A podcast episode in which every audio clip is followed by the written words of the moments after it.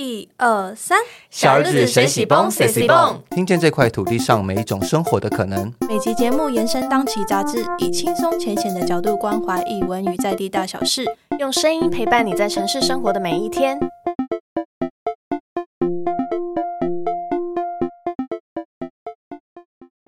大家好，我是小日子的总编辑豆子。那我们小日子谁喜崩与文策院故事现场合作了一系列的 podcast，邀请不同的创作者或者是创办人来分分享他们的创作生涯，或者是各种创办人故事。那我们今天呢，跟我在一起的是编辑雅涵，还有编辑嘉豪。Hello，大家好，我是雅涵。我是嘉豪，笑什么了？然后我们今天邀请到的特别来宾是台湾霸的执行长肖雨辰。Hello，雨辰。大家好，我是雨辰，很高兴在这边见到大家。拍手。谢谢嘉豪，谢谢嘉豪。那就请雨辰是否能，就是我们先假设啦，我们先假设听众都不知道台湾对啊，台湾吧是什么吧？是真的 bar 还是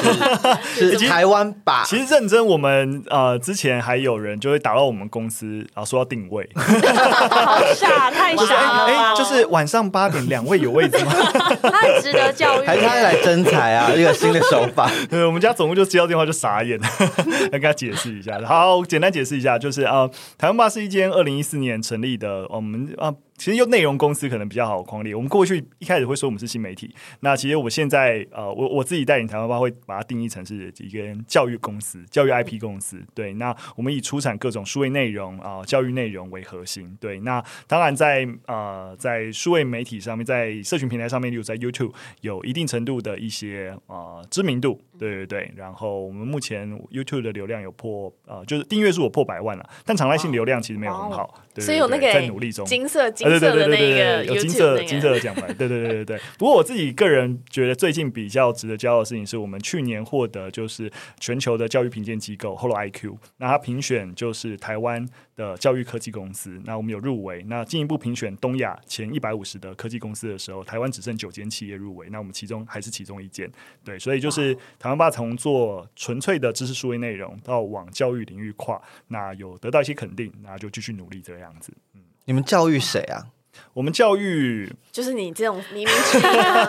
教育我这种无知的人。其实，其实你你的部分是我们一开始就是这种呃，应该说成人是我们过去，例如说在 YouTube 上面发布知识内容，可能是核心的对象。但我们现在比较转到就是中学乃至于小学、幼儿阶段。对，那我哇，们现我都幼儿哦。对对对，因为我们最近啊两、年前成立新的品牌小黑皮。对，那就是透过角色，然后去我们目前已经做一系列，那给儿童的绘本，然后算是文化的呃教材，然后以及呃桌游啊、希望孩子可以透过呃比较是游戏啊学习的方式，然后能够认识台湾文化以及素养的学习，对啊，例如说你从基隆的中原记。的文化认识，进一步的去了解，哎，怎么样告别，对不对？那中元祭是一个呃跟亡者告别的一个仪式。那你在生活中知道可能会，例如说从幼稚园升上小学，你可能会跟再也看不到幼稚园的同学了，或是你家毛小孩离开，或是祖父母离开等等。那你要怎么样去处理情绪等等？那我们就希望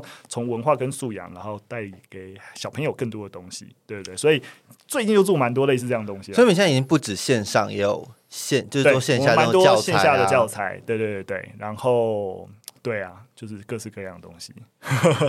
对，所以目前分了蛮多 team 的，对对对，团队分了蛮多 team，大概目前是五十个五十多个人左右，哇哦，好多哇，好多！你们你们现在有缺人吗？我们可以三个一起过去我吗？们最近在招募，对对对对，所以大概是这样，嗯。那我想问雨辰说，就是是你们当时创办的时候是有观察到什么现象，或者是你们当时是基于什么样的理念，然后觉得哇，这群人真的是好需要再教育哦，就想教，就想教育人的心啊！就你们无知的人们欠教育，听我说听我说，其实，其实因为我个人我自己出身，我创业以前本来就学校老师。对，我在高中担任学校历史老师，对，就毕业大概在学校现场服务三年的时间，是然后再出来创业。对，所以你说我一直都抱着要教育人的心情，你要这样讲也对，欠教育 也对，对对对。但呃，其实应该说台湾爸出来，因为毕竟那个一样，就像讲时间脉络已经有点长了，所以当初创立在做的事情跟现在做的事情，其实有蛮多的差别。对，可是当初创办也不是说。我们是以一个要成要要创业或是要成立一间公司的心情在做这件事情，所以一开始也不是说什么我们带着怎样的创业理念，我们一开始比较像是在做一个 project，就是呃早期四个人，我们其实都有各自的工作，我们是四个 co-founder。那我那时候就是白天在学校教书，对。那对至于我而言，我其实是看到一个在学校现场的问题，然后想要解决。例如说，像最近其实从去年底开始，呃，行政院开始宣示一个所谓“生生有平板”的计划，对，就开始就所谓的所有小朋友都可以有一个平板在进行教教学这个样子。那其实这个平板融入教学，其实在我教学的时候，在二零一三年还在教育现场的时候就已经开始在使用，因为平板已经存在很久一段时间了。对，所以那时候，可我二零一三年那时候是第一年开始有平板进入学校教育现场，所以那时候我就成为中职教师在使用。那使用的时候就发现我好奇那个平板是老师的 PPT 在很好，这就是很好的问题。有平板，可是里面到底是放什么东西？东西对对对，有什么软体？那就是二零一三年那时候的现况，就是啊有平板，然后那时候好像是 HTC 吧，反正捐了一大堆平板给台北市教育局，然感觉后好难用，sorry。没错没错，不 可能在 diss HTC 吧？没错这样子吧？不不，这就是重点，这就是重点，很难用。对，而且你你可以想象，就是那个那个平板有很多管制，然后我我我要在上课之前，要叫小老师去咨询教室，要推一车的平板，然后上课还要花很多时间先发给每个人，对对对，然后最后还要收回来，超麻烦，真的超麻烦，反正真的很难用。所以我那时候就意识到教育现场一个很大的问题，就是我们这是在硬体解决思维，就好像学校有啊电子讲桌，对不对？然后未来教室，然后学生有平板，好像教育就要解决了，但没有嘛，对不对？就是你平板里面到底有什么？有什么软体？有什么内容？所以我那时候呃最大的一个体悟就是没有好的数位内容去承载在这样子的一个呃载体上面。对，所以那我真的在网络上面要找一些好的呃知识内容，其实也很困难。对，那我最常用的就是我就找，例如说我教历史嘛，就找很多的电影或是一些哦。历史电影，然后剪一些片段，你不可能放一放一整部电影，就老师还要在那边剪辑，对对对，我就还一直在剪辑，对对对，你知道，然后后来就你你要找一些合适的短的素材，五分钟十分钟，能辅助你的四五四五十分钟的教学，很困难。对，所以那时候就想说，既然没有人做，那我就自己自己做试试看。差点就变古阿莫了吗？变古阿莫，这个笑是 有一个差距。对，反正那时候就是在呃，也刚好跟几个朋友有在聊，然后就想说，哎，我们其实因为以前在大学时期，我就跟朋友合作做过一些影片啦，对，然后所以对于做影片也有一些兴趣，有一些能力，对对对，然后就跟几个朋友一个拉一个，然后我们四个人就聚在一起做。对，所以一开始只是想说，哎，那我们就对于觉得那个时间点，其实大家对于台湾这块土地有点陌生。其实二零一四年我们做的时候，其实那时候刚好年初是三一八学运，对，所以我们感受到其实大家那个社会氛围对于这块土地的关心其实是提高的，可是嗯那个关心其实是有点空，就其实你对这块土地不够认识。对对，然后可是又有一有一个情绪在，所以我们就想说，那我们应该帮助大家更认识这块土地，所以我们一开始就想说，哎，那我们做一系列谈论台湾的知识内容，对，所以一开始其实完全没有创业的想法，就是，哎，我在我我觉得我要解决一个学校现场问题，然后刚好在这个社会氛围氛围下，然后我们四个人聚在一起，然后觉得我们可以共同一起努力，那就试试看，对对对。一个奉献的心，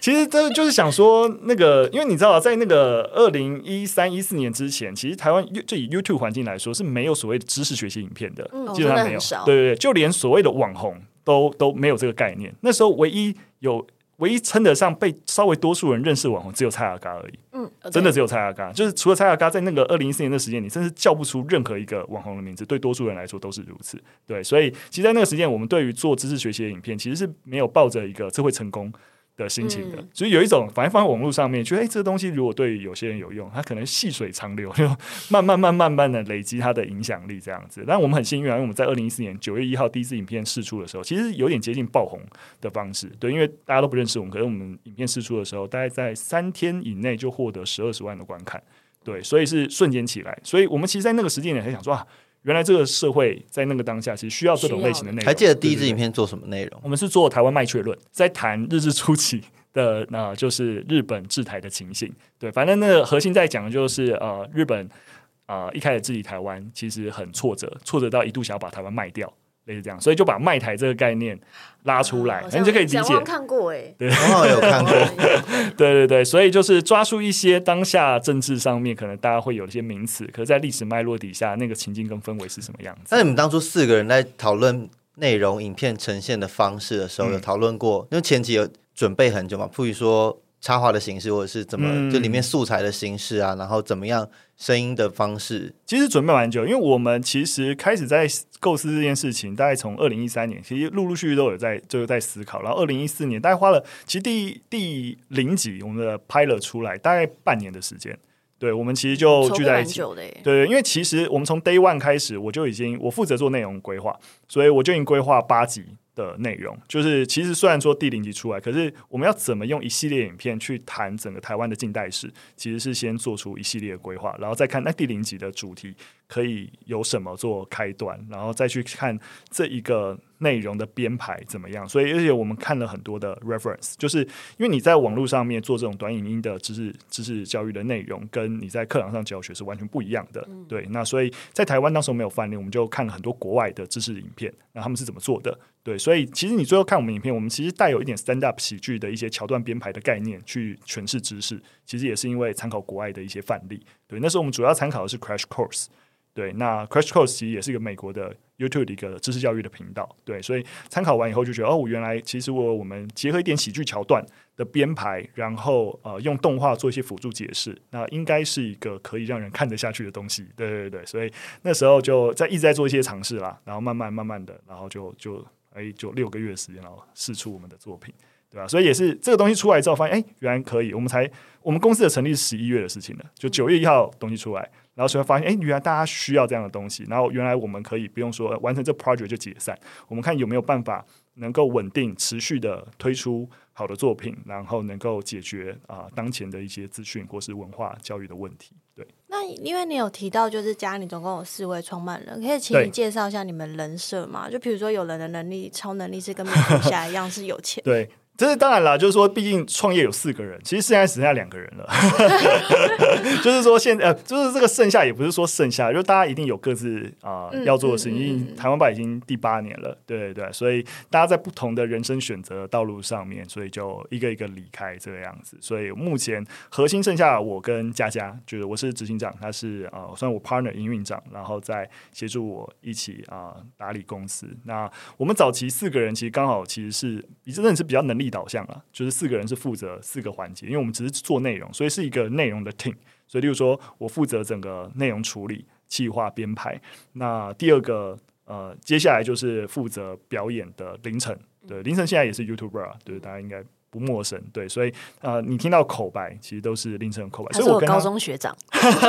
武林的，对。对，所以他是跟我最合作最密切的，对对对，就我内容跟他要去做表演的时候，要怎么做转化，所以我们我们的合作非常密切。那当我们完成了之后，下一个阶段就视觉画面怎么搭配这样子的脚本内容，对，那怎么让凌晨表演，怎么样变成视觉的呈现，所以我跟佳佳就会在讨论那个分镜的呈现，包含它的历史的正确性啊，在诠释上怎么样更让大家好理解啊，所以整视觉都是佳负责的，对，佳佳就现在我的 co-founder。那然后最后一关就是 Howard，就是呃，Howard 负责他是 DJ 啊，所以他是负责所有声音，所以包含我们早期的主题曲啊、配乐啊，其实我们都是呃自己完成的。对，那就是呃在 Howard 的处理底下完成，所以我们就四个人四个环节，负责内容、负责表演、负责视觉、负责声音。很刚好哎、对，因为应该说我们找我们四个人聚在一起，其实就是因为是为了解决这个 project，、所以在找人的时候，当然就是找能够能力上面我们能够去啊互相互补，嗯然后一起解决问题。嗯，大概是这样。当初四个人集结的时候，都有想过是以 project 的形式在想这件事，还是会有想到以后要就是说盈利或是维持一个公司的这样子的形式去做这个 project？、呃还是当初只是想说，哎、有个计划出来，然后大家都有兴趣，然后来做做看这样子。其实四个人的想法跟立基点不太一样啊，但的确我们的确呃一开始是有讨论过，然后如果大家喜欢的话，那怎么样让它持续下去？或是说，哎，如果说比我们预期反应好的话，那我们下一步可能会做什么？对，所以其实我们在九月一号第一支影片上，我们十月一号的时候就推出了群众募资。对，所以我们第一笔的制作的经费跟资源，其实是透过群众募资。我们那时候卖那个限量的黑皮娃娃，对对对，啊还不错，反应还不错。我们在总共募了快四四五百万吧，反正就是让我们几乎一整年的运作跟制作，然后那也帮助我们能够在海尔啊动画师啊等等来处理，因为拍了我们自己处理，其实非常非常辛苦。对，然后所以呃呃，当时候也是因为在贝壳放大帮忙之下，所以也其实我必必须要真的很幸运，因为二零一四年是一个可以说是群众集资的元年。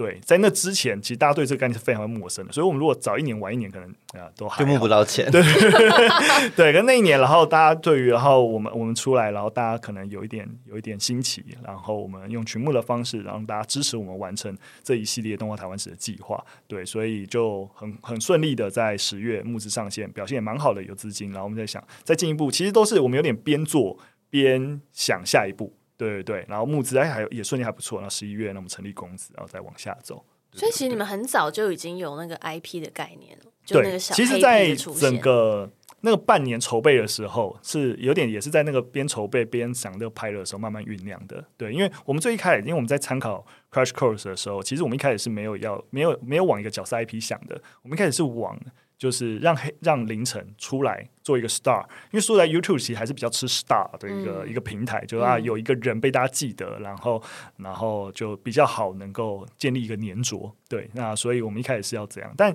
凌晨在当时候，他现在当然会露脸了，但他当时候是比较害羞，不愿意露脸。对对对，他早期啊、呃在二零一三一四年初的时候，他自己做一些只有声音，只有声音而已。对对对对，所以他就不想露脸，他不想露脸，我们就完了，就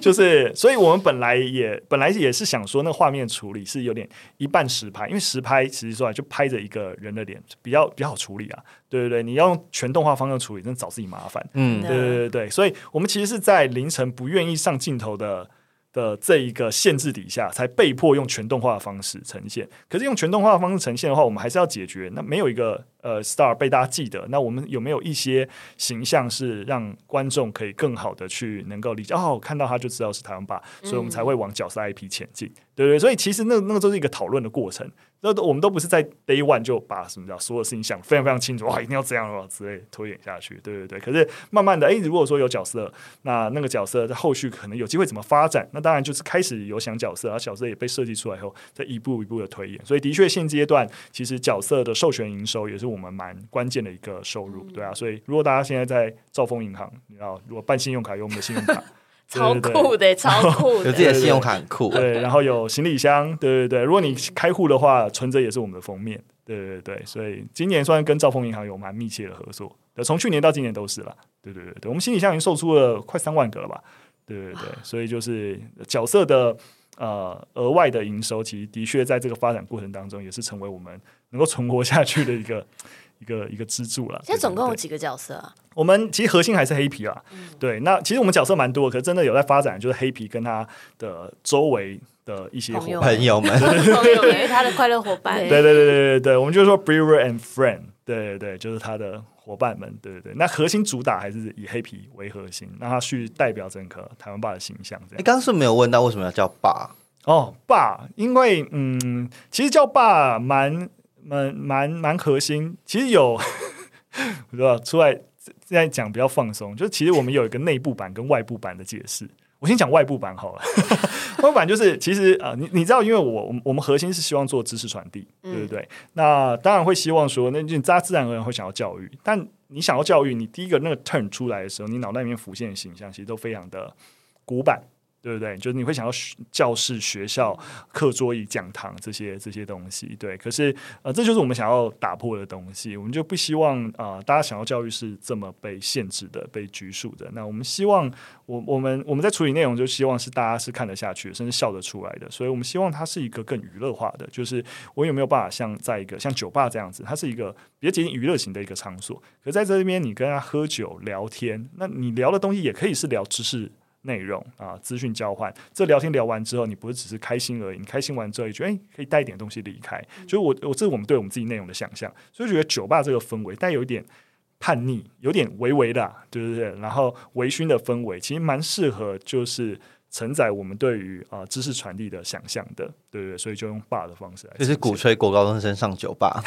没错，我跟你讲，这一点是我们蛮常被学校老师稍微念的。对对对，因为我们最开始东西出来是在 YouTube 上面啊，其实给所有人，我们其实没有限定在中学啊，就是嗯十八岁以下来看。对，其实那时候是想要解决当前多数人其实对于台湾陌生的一个问题。可是也的确，现阶段其实，在中学以下，甚至小学五六年级，其实大量的使用台湾爸影片来辅助教学。所以我们用酒吧或是有很多酒的名字啊等等，黑皮就是就是一只酒，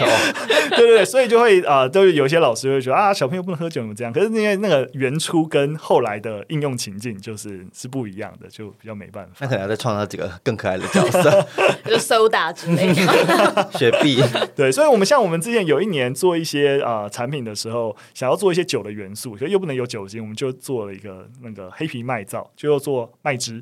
就是、哦嗯呃气泡麦汁，让它有酒的感觉，可是又不是真的酒。对对对，就小朋友也可以喝，就会油啤酒那种东西。对，我们就是要稍微做一点转换，这样子，对对对对，来解决需求。因为的确现阶段呃中小学以下的使用情境其实是台湾爸的主力，尤其是小学啊、呃小学五六年级是我们想象不到的使用情境。就是后来翰林跟我们有一个比较密切的合作，包含现行的小学五六年级的社会课本都是用台湾爸的封面。对，所以现在如果你家有，如果听众家里有小朋友，我们还没有，翰六年级翰翰林出版社，对对，因为还翰林有五六年级，是不是？对对对，因有为太遥远了。对，就不呃，不过就是如果是有小朋友或是弟弟妹妹，啊，其实侄子侄基本上女也可以。对对对，因为翻开，因为大部因为翰林的社会课本占多数，是啊、呃这所有版本里面大概三分之一到二分之一了，所以大概你只要有使用课本啊、基本上都会是使用台湾爸的角色。对对对，然后所以我们也是，他们跟我们合作也是因为老师已经有高度的使用了，对，然后如何再进一步的去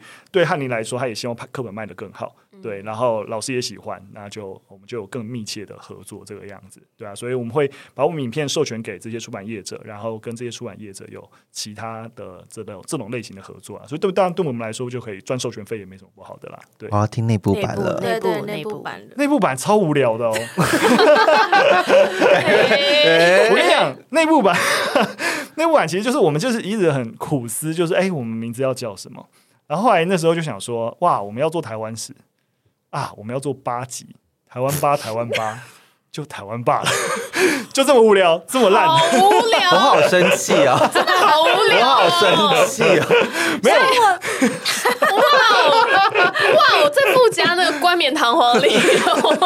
台湾因为话先听了前面之后再听这边，就觉得好生气啊！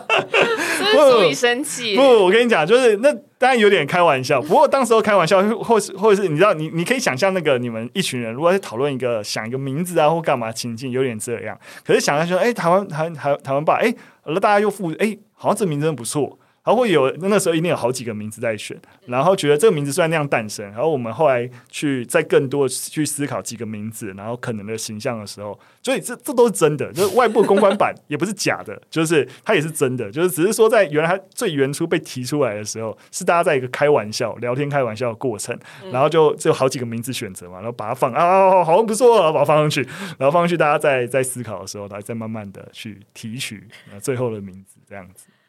好啦对对对，希望大家忘记这个忘记这件事情。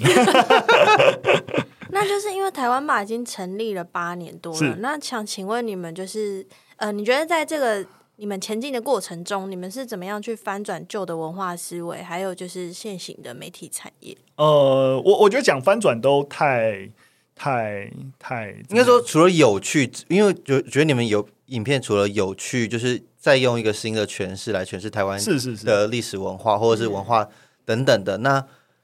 就是把它除了让人家看得下去之外，你们还有用什么观点或是基准来嗯，叙述吗？或是描写你们的故事？理解。我我我我我刚才讲的态就是，我觉得我们呃算是，我觉得我应该这样讲，就是说我我的意思不是说我们没有在这个方面努力，而是我觉得蛮多人都在。这个看待文化、看待媒体的问题上面，大家都在找寻一些方法去努力。那也都不会有一个努力，即使它影响力很大，然后它就是好像可以就是怎么样抹灭其他人努力一样。因为我我觉得这想法比较接近这个样子，所以呃，我我觉得我们当然是呃。任何的内容在推出的时候，我们当然就试着去思考，目前大家在这个议题或是这个知识点上面理解是什么。那我们做出来的时候，如何能够更好推进大家的理解？所以，呃，我觉得我们在思考整个呃文化议题产业的时候，所以其实在不论在议题面跟产业面的思考，都在思考我们能够解决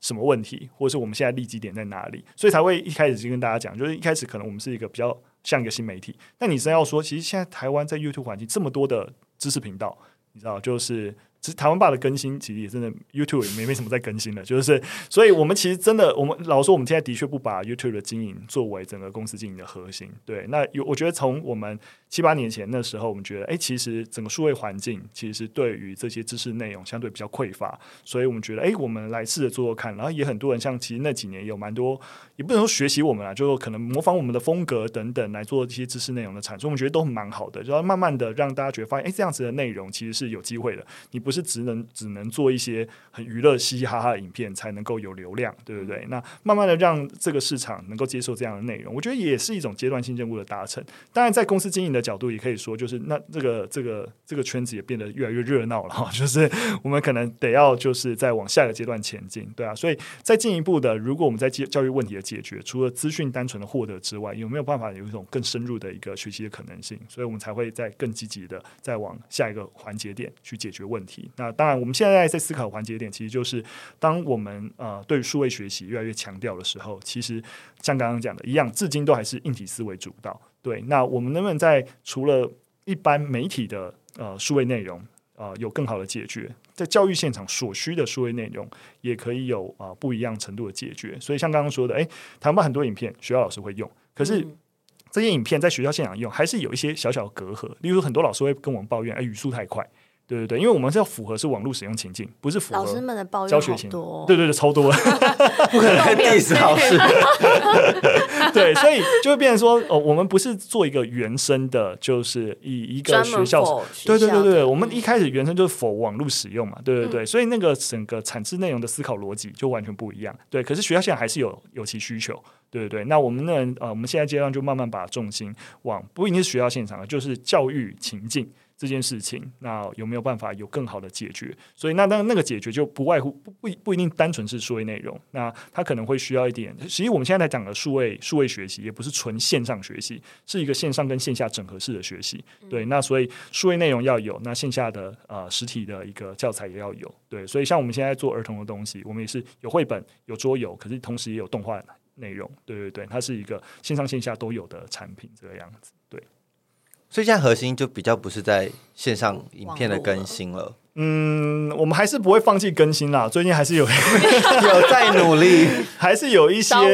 内容计划的。但以资源分布投入来说，的确就是哦，相对来说它不是放非常就不像以前放比较大的占比。你说对，像比如你刚刚说翰林的课本是用台湾霸的跟我们合作的授权，对对对，所以大家是只有授权那个。IP 就是人物的部分，还是说其实内容你们也有做？很好问题，其实只有前者而已。对，其实就是角色 IP 的授权，因为因为必须要说，因为课呃教科书的审查是非常非常严格的，严格的。对对对，所以他不是说我我们想参与内容就有办法参与内容，所以就会变成说，而且对于如果我们还要参与内容，对汉林来说成本会非常非常高。对，因为必须要说，对于啊教科书呃的出版业者而言，其实卖卖教科书是完全不赚钱的生意。是完全不赚钱的，对他们靠什么赚钱？是卖参考书赚钱，测验卷。没错，你使用我的教科书，你自然会使用我版本的参考书，所以他们是靠卖参考书跟后面的测验卷赚钱。教科书在呃中央政府的一个强力的管制之下，一本教科书的毛利被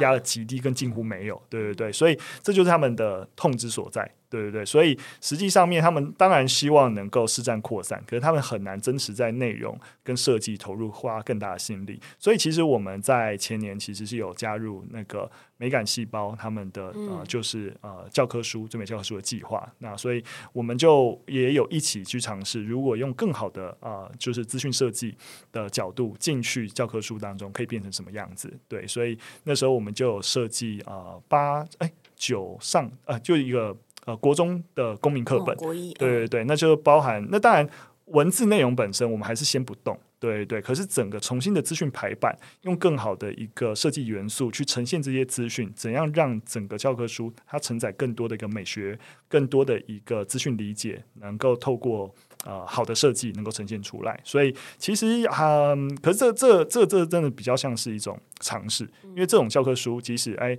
你参与了募资，你拿到，但它不是能够普及。到所有学生的，可是它可以是一个当政策要去推动跟翻新的时候，很好的一个案例，就是你让中央政府也知道说，没错，你觉得好像为多数学生好，所以单一个课本不要很贵，要很便宜，但是你知道羊毛出在羊身上，嗯对啊，那你压低成本，最后的一个导致就是大家都拿到。你知道不怎么好的东西，那好可以长什么样子？那我们可以做出一个范例。那有没有可能在中间有一些松动的一些过程？对，那就可以再往下推进。我想问说，你自己也当过就是在教育现场的人，然后我觉得，然后你经营呃这家公司这么久的时间，然后我就想想要想要知道说，你理想的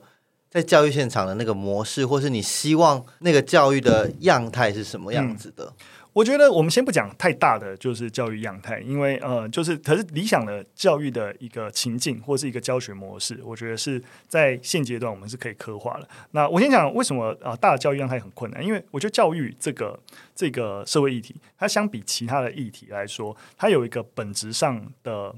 困难的点。所以困难点，就是你发现其他的教育是呃其他议题，就是说人权、转型正义、环境，你大家都可以想象一个终极目标哈、嗯或者性平议题等等，就是我们希望啊、呃性别平权，我们希望环境啊、呃跟啊、呃自然得到怎样子的一个关系，所以它都会它很可以很明显的有个终点，对，有一些终点，或者在终点其实很难达成，你都可以逐逐渐的设立一些阶段性的目标，例如说减碳排啊等等，去设立目标。但教育很困难，很困难的原因是什么？因为教育的本质的目的是什么？是希望帮助下一代，帮助孩子为未来做准备。对不对？就是你现阶段上学，十年、二十年后你出了社会，你在学校或是在整个教学场域学习到的东西，能够帮助你更好的适应社会，了解自己，面对未来的挑战。那问题来了，未来长什么样子？有够抽象。很好，这就是最大的问题。我们没有人知道未来长什么样，所以所有现阶段的所有在谈教育的，都是某种程度猜，对不对？哦，双语很重要，英语当然这我们不否认啊，对不对？可是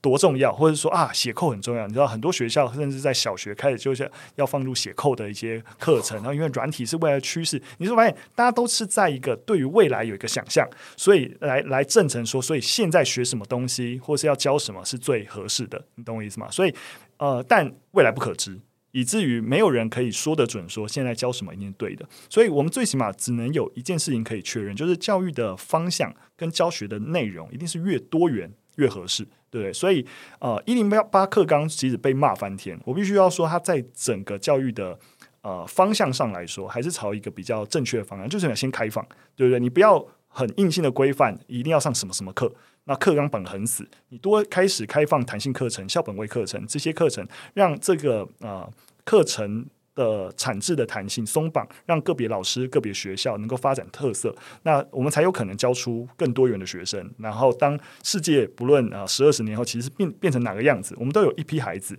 能够带领这个社会，能够适应这个环境。所以，就是鸡蛋不要摆在同个篮子上啊，其实就这么简单的一个道理。对，所以我觉得呃我们只能够这样想。所以，呃，回到一个教学的一个场域，我觉得现阶段的趋势很明显啊，就是数位学习的趋势。所以，在一个数位学习的趋势里面，我们希望怎么样子的一个？我们先讲老师好了，就是说怎样的教育工作者是合适的，其实就是我们必须要消灭讲授型的教师，这是一个很肯定的一个消灭，不是讲讲消灭讲授型的教师的意思，不是说要消灭教师，而是教师他必须要能够知道对对对对，你你不是用一个就是呃来来证成你是一个好老师，是用你你很会教课。对你很会讲课，这不应该是我们在现阶段对一个好老师的一个定义。那什么样的应该是一个数位学习时代好老师的定义？应该是一个教练型的老师。所以教练是，你你会发现，你今天是啊、运动教练，你今天是啊、就是啊、就是你去健身房上教练课，请问哪一个上教练课是教练一直在做，你在旁边看的？就是哎、我要让你握举，哎，我来握举十次，你看着哦，好，你你看着十次，你就会。不是嘛？对不对？是教练让你去握举十次，这样在旁边看，然后你哪里姿势不对，他会纠正你，告诉你怎样做更好，可能可以更放松。所有运动型的教练都是如此，学习当然也是如此啊，因为学习本身是学生的事情，对不对？所以照理，那你叫学生要去投入，然后他如果不对，做不对的地方，你要及时性的引导，而不是你自己哇哇哇哇把所有姿势讲出来。哎，有没有听懂？哦，OK，好，那就就继续往下讲。你知道，就是这是教育场域一直以来最大的问题。我我在我在还在学校的时候，感受到最痛苦的事情就是啊、因为我教历史，对不对？所以啊、呃在高中大校，我第一间学校在景美女中是呃一个一个年级的，班级我竟，然在景美女中很香哎、哎、认真，我跟你讲，我在第一年教书的时候啊，我所有的。尤其是高中同学，因为我高中是读男校，所以他们都认为我一定会在一年内上社会版头条，就觉得我一定会做出什么啊？对，当然不可能了。对，反正 目前是没有这个消息啊。好，这不是重点，这不是重点。好，反正总而言之，我教了十个班级，然后你会发现，然后呃，你知道，就是一个班级就是一个礼拜就两节课，然后所以我一个东西要重复十遍啊、同样的笑话，同样的内容，我要讲十遍。这是一个在现阶段你思考多么浪费资源的一件事情。如果东西到我讲要讲十遍，然后你可以想象全国都多少的啊、就是高一的新生，然后就是这些资讯要透过几千个老师，然后去重复这样的东西。但如果这样的一个课程，我有一个好的数位内容，然后很好的把这些知识就呈现出来，学生看就好了。为什么我需要这么多老师去浪费这样的力气，然后重复？一样的一个行为，就是这在现阶段技术早就完完全有办法被解决，我根本不需要这么多老师去上。但老师要做什么事情？老师应该是学生看完这些数位学习的内容，那有看不懂的地方，他是要能够辅导的。所以，其实在，呃教学场域，其实在很多年前开始就提倡所谓翻转教育，但很多人其实都不理解翻转教育核心的概念。其实翻转教育核心就是你呃，你过去呃是在学校上课，回家写作业。翻转教育这个最基本的概念就是翻转过来，你在课堂上写作业，回家上课，其实就是这个样子。哦，对，因为你你自己看影片这件事情，看学习素材这些这件事情，其实你自己就可以完成的事情。对，可是你写作业会遇到问题，遇到问题需要有人及时性的能够指引你，然后发现问题。所以老师应该是在这样的一个场合去扮演这样子的一个角色，而不是我把知识说出来。对，所以怎么样让我们的整个教育的现场更好的在一个有数位内容的协助里面，跟现场的一个指引、跟教练型的老师的培力的下面，让学生都能够受到更好的一个发展，我觉得是一个我们要啊，我们离这个都很远了，必须要说，你要让现场这么多老师，然后改变思维，包含我们整个师范的一个体系，然后调整思维，这是一件非常困难的事非常情。庞大但。是你可以想象，就是你你教学资源的最适化，就是要往这个方向前进啊！对对对，大概是这样。那就是因为台湾吧成立以来，就是其实你们应该触碰到蛮多议题，那就是只要有议题相关的时候，就会有网友的正反意见。一定的对，就是你们在这条前行的路上有碰到什么困难，或者是反而就是在这些正反的意见之中有得到任何的收获吗？其实老实说啦，就是先讲一个比较比较比较比较直接的话，就是其实我们不是很在意。其实老实说是这样，就是说呃，就是说呃，你所有的资讯啊、出去，然后呃，希望带大家讨论一些议题。那、而且我们一定也有我们的一个价值的一个态度啊、希望觉得在这是呃目前的现阶段讨论这件事情，因为往这个价值态度。那多一点的澄清跟讨论是合适的，所以一定都会有各种意见。对，尤其当我们涉及到敏感度更高的哈，比如二八啊，或者是一些转型正义啊等等一些题目的时候，那更是如此，这是肯定的。对，但是我我觉得我们的标准还是蛮明确的、啊，就例如说，如果我们在知识内容有讹误的地方，那我们就是要认错、道歉、处理，对不对。可是如果说在除此之外的一些啊、呃层面，那其实就就大让大家讨论，也蛮乐见讨论的。对对对对对对对，没错。所以说实在的，我们做媒体应该就知道啊，其实最最最惨的状况不是没是讨论没错，是没有人在乎你的内容，不是 有人骂你，对骂你，你还要感谢他，就是 就是哎，激起了一些讨论嘛。黑粉有时候是最爱你的对，对对对，没错。不过当然我必须要说哦，当我们做知识内容，我们并不是所谓那种争议型网红，我们不是为了塑造对立，这这也不是传递知识的一个核心。但是我们不应该畏惧争议。对对对，嗯我们不会主动的去塑造对立，但啊、呃当你你是抱这个态度，我觉得在处理内容的时候，你会更好去过滤所有网友的资讯。哎，觉得其实有些人真的是有有道理跟有价值，还真的是点出一个哎，其实我们内容处理的盲点。对，那第一个，如果说其实不严重，那我们就下次注意更好。那如果有严重，我们就当下要去看顾，让大家知道。对对对，所以像我们实际上面网，我们有一个网络版的内容，但我们也有一个授权版的影片。授权版影片就是所有的刊物都有刊物过，所以例如说学校要跟我们授权，出版社要我们授权，我们都会给我们其实呃征询网友过的意见，以及我们内部再重新看这些内容刊刊物过的一个版本，再提供出去。对，其实我比较好奇你们内部怎么样呃处理这些比较棘手的议题？哦，其实我们家是有自己的研究员的，就是跟大概的研究中心一样，就是他的工作就是真真的是专门做知识处理跟 QC 把关。对，所以就是呃，第一个核心当然就是呃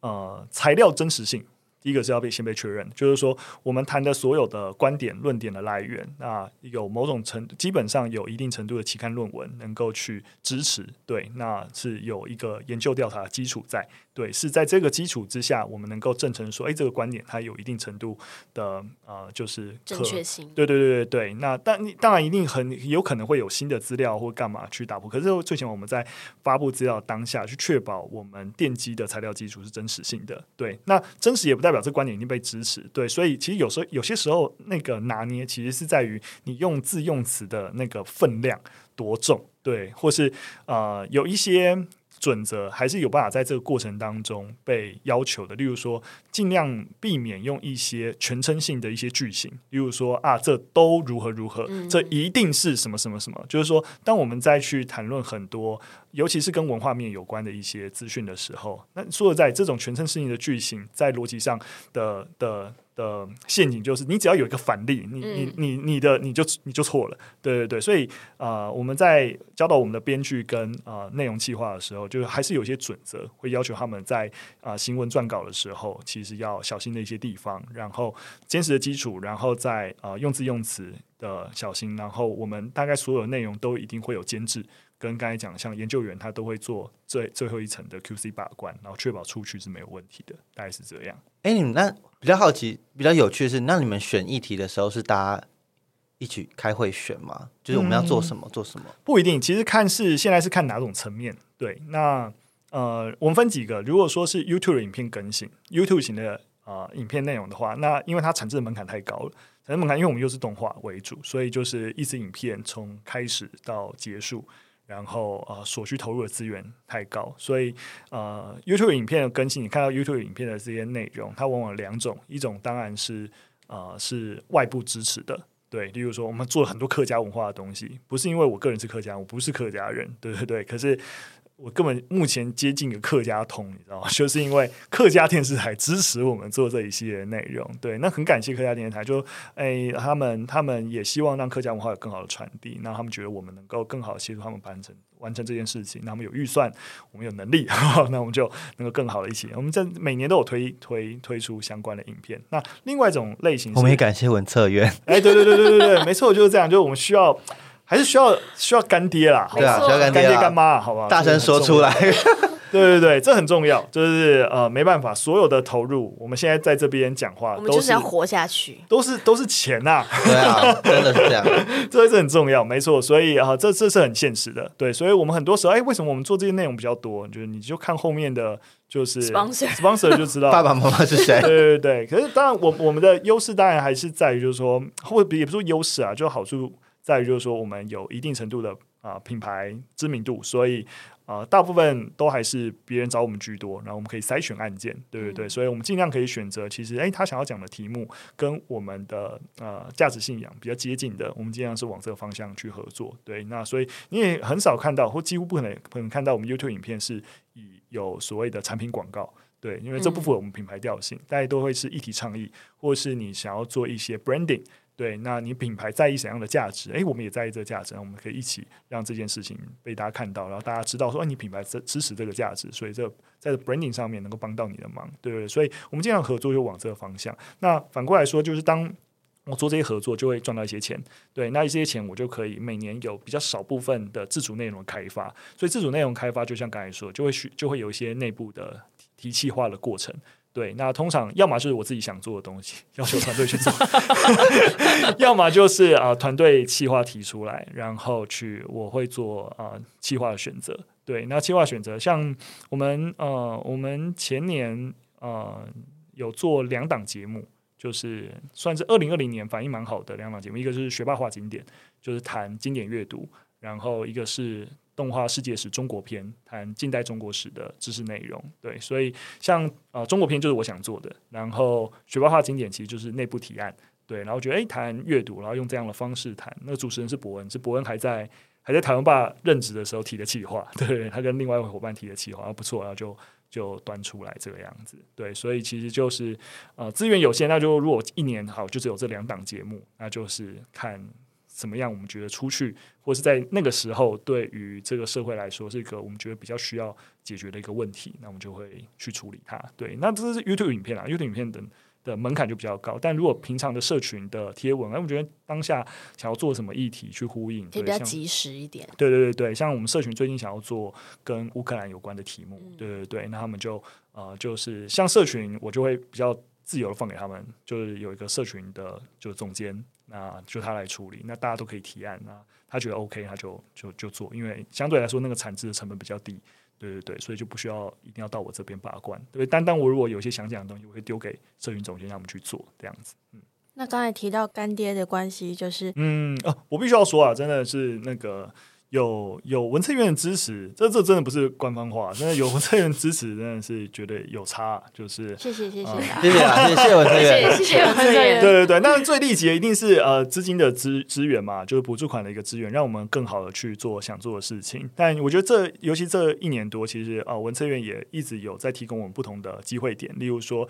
有一些合作案的媒合是啊文策院有其实是有协助的，因为像刚才说的，其实我们比较合适做的其实是一些。企业比较 CSR 面向 branding 的面向，而不是产品行销。这至于跟我们合作的关系可能会比较好。那么也有去介绍一些，哎，企业如果想做 CSR，主动跟我们做一些媒合，对，然后让让我们在业务的开发上面得到一些支持，或者是在我们 IP 上面，其实就哎有一些啊展会啊，或者是一些国外的 IP 展啊，然后透露一些资讯让我们知道，或者呃看有没有机会带我们去参展啊等等。就是我们其实这尤其特别在这这一年多，其实。得到蛮多，就是呃一些补助上面的支持啊，一些呃业务机会点啊，或是让我们的 IP 跟内容有更多曝光啊，或是的机会，其实都蛮好的。对啊，就是但先不论成效如何，因为我说实在啊，就是结果成不成。很多时候就自己要努力啊，对对对，就是你知道，就是别人帮你又不是又不是你知道，就是也不是说啊别人没有帮到或者没有帮好，是人家说就是你自己要争气，对对对。那我觉得能够对我们要自主营运的团队而言，那有这样的外部啊资源，然后有些问题可以去请教，我觉得蛮好的。嗯，你们今年还有什么新的计划吗？可以跟大家分享？可以啊，其实今年 right now 现在正在走了一个项目，就是性教育。对，那我们对，我们从二零二零到二零二一到去年，我们其实做了一系列性教育的数位内容影片。那其实反应蛮好，尤其是那个我们其中一支影片谈阴道的那支影片，甚至比动画台湾史的表现都还要来得好，就是它的平台的观看超过五百七十万次。不好意思，你们这影片的。受众也是当初也是想像国高中生，没有没有，就一般人，就是在 YouTube 影片上面的，就我们看也觉得我可以获得，对对，可以可以可以可以可以可以。我想插话，就是因为我们前阵子也做了跟杜蕾斯的合作，然后我们发现，就是哇，我看的东西，这个东西看的男生比较多。就是来听的男生比较多，所以男生是不是对阴道还有性知识其实其实我们非常需要的？我们还好，反而我们做阴道跟月经这两呃，因为我们做一系列的题目，我们谈呃艾滋病、月经，然后呃就是保险套、性病，然后嗯，这就我们有五六六七支影片，就是一系列性教育的数位影片。那所以，可是月经跟阴道这两支女性的呃观看占比比较高，所以女生反而。对自己还不够熟，对，可能因为我们谈论的知识真的是大家真的会比较陌生的，对，然后会蛮特别。那那那我直接问你，你自己在看那个影片的时候，有觉得哇，原来阴道是一点是什么？我自己有学到一个东西，就是哎，我忘记哎是月哦，我有点，我现在突然想到，我有点忘记是阴道那个还是月经那一支影片。他谈到就是说，其实那个卵子，嗯，就是的分泌，它不是。像精子有一个工厂一直在生产的，呃，卵子是你出生的时候就那个数量数量是固定是固定的，它是固定的数量，然后每个每个月然后丢出来一个，丢出来一个，丢出来一个，它不是会生产的。我知道哦，这我不知道，你知道，我当下看到我那个团队的那个文本的时候就吓到。原来是这个样子，原来跟精子是不一样的。对对对，我觉得蛮特别的啦。所以更年期是命中注定是量没错，更年期就是你卵子用完了，你就用完了，你的卵子就用完了。对对对，这真的就是这样。哎、很酷哦。但是至少我记得好像，所以有人会担心会不会什么，比如最近有在倡导什么冻卵之类的，嗯，有人会担心会不会什么让更年期提早到来，但好像好像是不会的这有哦。问题吗？对，但好像是不会对的。对对对，就有些有点像是 bonus，让你更多，对啊排更多卵，有一些错误资讯。对，不过因为我们谈，就是知道台湾爸的特色还是从文化文化做切点，嗯所以像我们谈阴道，我们就会谈比较多，就是啊、例如说，呃，就是呃，好，例如说，就以我们现在在做的，我们现在的募资，我们是希望，因为我们做这一系列数位内容，我们就会希望说，原来是真是大家在意的一个题目，然后因为表现很好，那我们如何让它变成一个更完整一套性教育的教材？对，所以我们有一个实体的图文字，希望能够更完整的产制。所以像我们谈到引导，我们就会切，例如说，呃，就是脏话，你会发现我们所有比较下流的脏话，其实都跟女性的阴部是有关系的。错对对，就擦你妈的什么什么东西，就后后面就是女性的阴部。什么，波一之类的，就是，然后我们就不念出来，反正你就可以我可以帮你消音啊。对，就是女性的阴部，对女性的阴部，嗯所以嗯你你就发现我们用最粗俗的脏话都是会啊、呃使用女性的阴部没错。嗯 可是你你会发现反过来哦，如果说我们在使用男性的就是阳具的时候，都是在赞扬，嗯，好屌。屌哦，对，周杰伦，怪他。对，所以你你就发现呃，就是实际上面呃，当这是这这不是生理问题嘛，这是文化问题嘛，这是文化问题。对对对，所以当你用更多的文化角度去切入的时候，这对于整个呃看待性的知识才是比较完整的，因为我们必须要说，我们过往看待呃，在包含在学校里面，当我们要谈论所谓性教育的时候，多半是指卫教，对，可是。呃，只有卫教的性其实是跛脚的性，对你，你它势必是一个文化、文化、文化议题，势必是一个啊、人权议题。对，那我们怎么样更好的去用更全面的方式去理解性？那这是我们呃接下来会想做的事情。对，所以啊、呃有募资，然后有一系列的啊产品会推出，然后希望更好的去解决。啊、这些教材内容的问题，嗯，还有很多计划了。我们还想要做一个大型的知识节目，因为你知道五十几个人，所以总是要一直推出新的新的东西。对对对，像像呃，你你知道，其实我们在 Netflix 上面，在 Disney Plus 上面，其实有很多新形态的知识型的纪录片。对，没错对，对对，它不像过往我们看纪录片那种步调很缓慢啊之类的。对，那这样的知识纪录片其实是啊啊、呃其实是蛮可以吸引人，然后呃作为一个影视乐听的时候的一个呃选择。对，像 Vox 它其实有一系列的就是 Explain。的纪录片在 Netflix 上面，然后其实说实在，我自己都觉得，其实台湾爸做类似这样的作品，其实是绰绰有余的，对对对，所以我们其实有一个 team 正在今年应该会完成，对，今年年中，对，我们会有一个全英文，然后面向国际的知识纪录片去谈亚洲，对，希望用台湾的角角度去带全世界观众认识亚洲，当然也包含台湾，对，所以希望用更多带有台湾观点的知识内容来向世界去介绍更多的知识。就是希望 Netflix 来买你们的东西。没错，没错，所以我希望有干爹拜托拜托喽，没错，我们拍了做出来之后，就会去招商。那希望，那如果 Netflix 没有，可能 Disney Disney Plus 啊之类的。HBO 啊，对对对对，就是希望是我直接往不然 OTT 买进，啦，也可以，也可以，当然也可以啊。就是说 Friday 也可以我们就希望说，不要再做免费内容了，不要再做放 YouTube 的免费内容了，嗯对啊。所以就希望我们接下来做的内容呢，可以再进入到下一个 OTT 的平台上面。嗯，但总结而言，我们还是谢谢文策院，谢。谢，是不是太谢谢谢谢我太牵强了吧？那今天就很谢谢雨辰来陪我们聊天，然后谢谢文策院。